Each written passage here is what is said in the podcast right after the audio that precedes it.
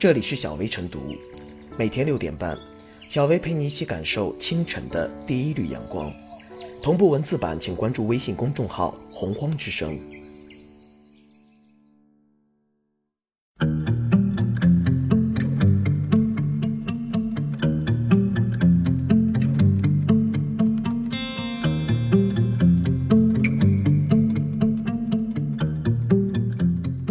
二零二一年四月时政热点精选：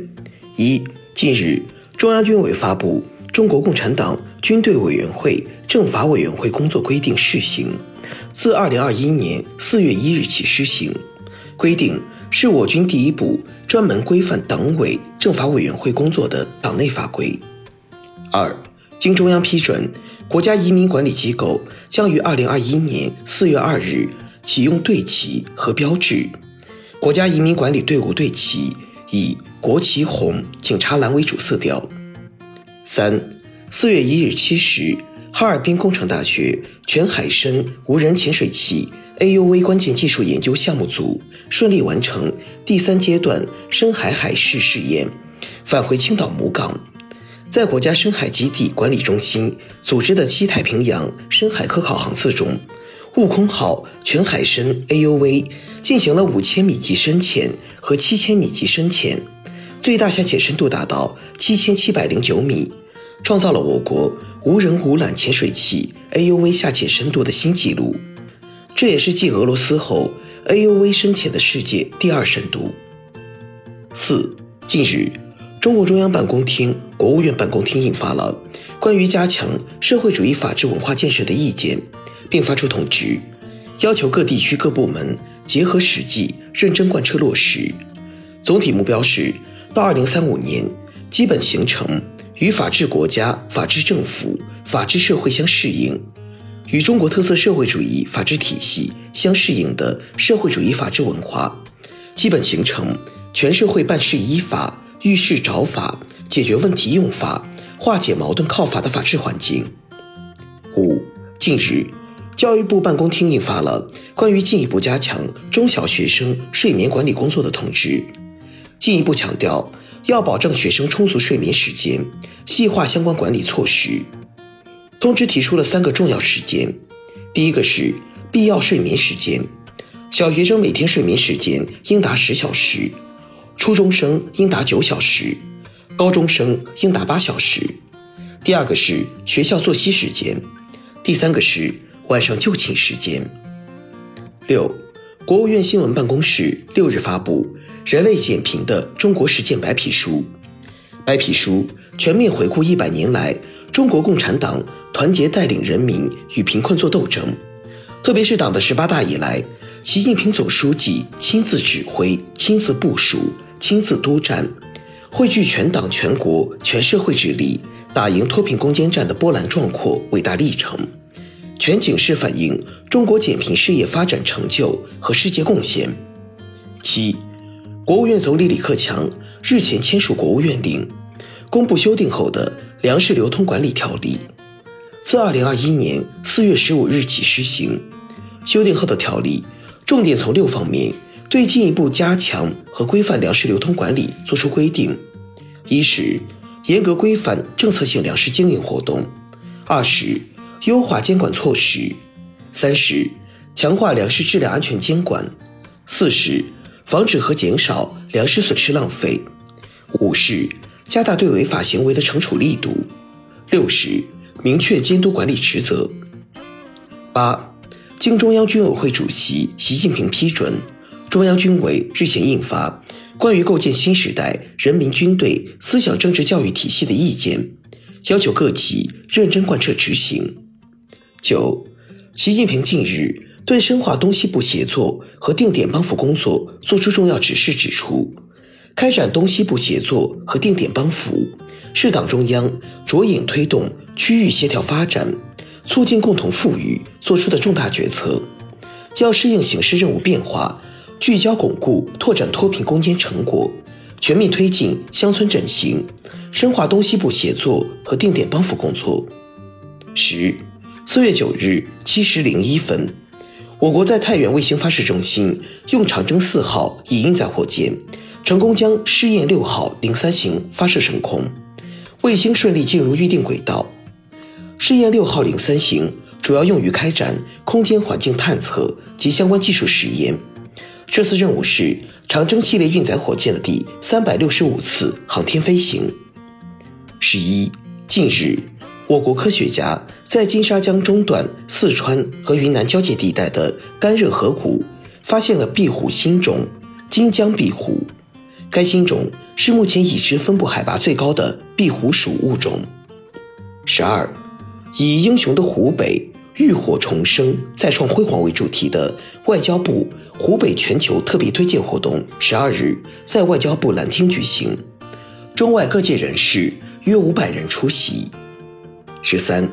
今年五月二十日是第二十二个世界计量日，市场监管总局将以测量守护健康为主题，在全国范围内部署开展计量守健康、惠民生等活动，强化健康领域民生计量监管，维护人民群众合法权益。四，四月十一日，二零二一中国国际电子商务博览会在浙江义乌开幕。博览会集中展示最新的电子商务研发和应用成果。本届电商博览会以发展高质量电商。构建新经济格局为主题。十五，四月十二日是世界航天日，该节日的设立是为了纪念一九六一年的四月十二日，二十七岁的前苏联宇航员加加林实现了人类首次遨游太空的壮举。十六，四月十三日上午，杭州二零二二年第四届亚残会吉祥物项目运动造型设计正式发布，该项目。通过让吉祥物菲菲进行竞技比赛动作展示，表现亚残会单项体育比赛中的竞技特点和形态特征，凝练了竞技场上残疾人运动员最具表现力的精彩瞬间，一展运动健儿们在赛场上自强不息、顽强拼搏的风采。十七，四月十三日，珠三角国家森林城市群通过国家级考核验收。标志着我国首个森林城市群——珠三角国家森林城市群正式建成。珠三角九市是广州、佛山、肇庆、深圳、东莞、惠州、珠海、中山、江门等九个城市。十八，近日，国家发改委印发《二零二一年新型城镇化和城乡融合发展重点任务》，城区常住人口三百万以下城市。落实全面取消落户限制政策。十九，四月十六日出版的第八期《求是》杂志将发表习近平的重要文章，在庆祝中国共产党成立九十五周年大会上的讲话。二十，四月十五日是第六个全民国家安全教育日。二十一，四月十七日，第八届中国上海国际技术进出口交易会圆满闭幕，为期三天的上交会。作为我国唯一一个以技术贸易为主题的国家级、国际性、综合性展会，本届交易会主题为“新技术、新经济、新价值，赋能新发展格局”。二十二，龙芯十五日发布新一代自主指令系统架构——龙芯架构。指令系统是计算机软硬件的基础界面。如果把设计芯片比作写文章，指令系统就好比汉字。或字母。二十三，十六日下午，国家主席习近平在北京同法国总统马克龙、德国总理默克尔举行中法德领导人视频峰会。习近平强调，我一直主张构建人类命运共同体，愿就应对气候变化同法德加强合作。中方将坚持公平、共同但有区别的责任、各自能力原则，推动落实。联合国气候变化框架公约及其巴黎协定，积极开展气候变化南南合作。二十四，四月十六日，在杭州举办的第七届中国数字阅读大会上，中国音像与数字出版协会发布了二零二零年度中国数字阅读报告。报告显示，二零二零年中国数字阅读产业规模达三百五十一点六亿。数字阅读用户规模达四点九四亿，人均电子书阅读量达九点一本。二十五，博鳌亚洲论坛二零二一年年会开幕式二十日上午在海南博鳌举行，国家主席习近平以视频方式发表题为“同舟共济克时艰，命运与共创未来”的主旨演讲。二十六，在“十四五”规划开局、粤港澳大湾区建设深入推进之际，中宣部向全社会宣传发布东深供水工程建设者群体的先进事迹。授予他们“时代楷模”称号。二十七，国家主席习近平二十二日晚在北京以视频方式出席领导人气候峰会，并发表题为“共同构建人与自然生命共同体”的重要讲话。二十八，第五十六届中国高等教育博览会将于五月二十一日至二十三日在青岛举行，展览展示面积将达十万平方米。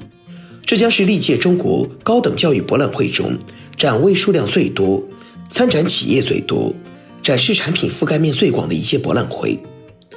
二十九，二零一六年三月八日，国务院批复同意，自二零一六年起，将每年四月二十四日设立为中国航天日。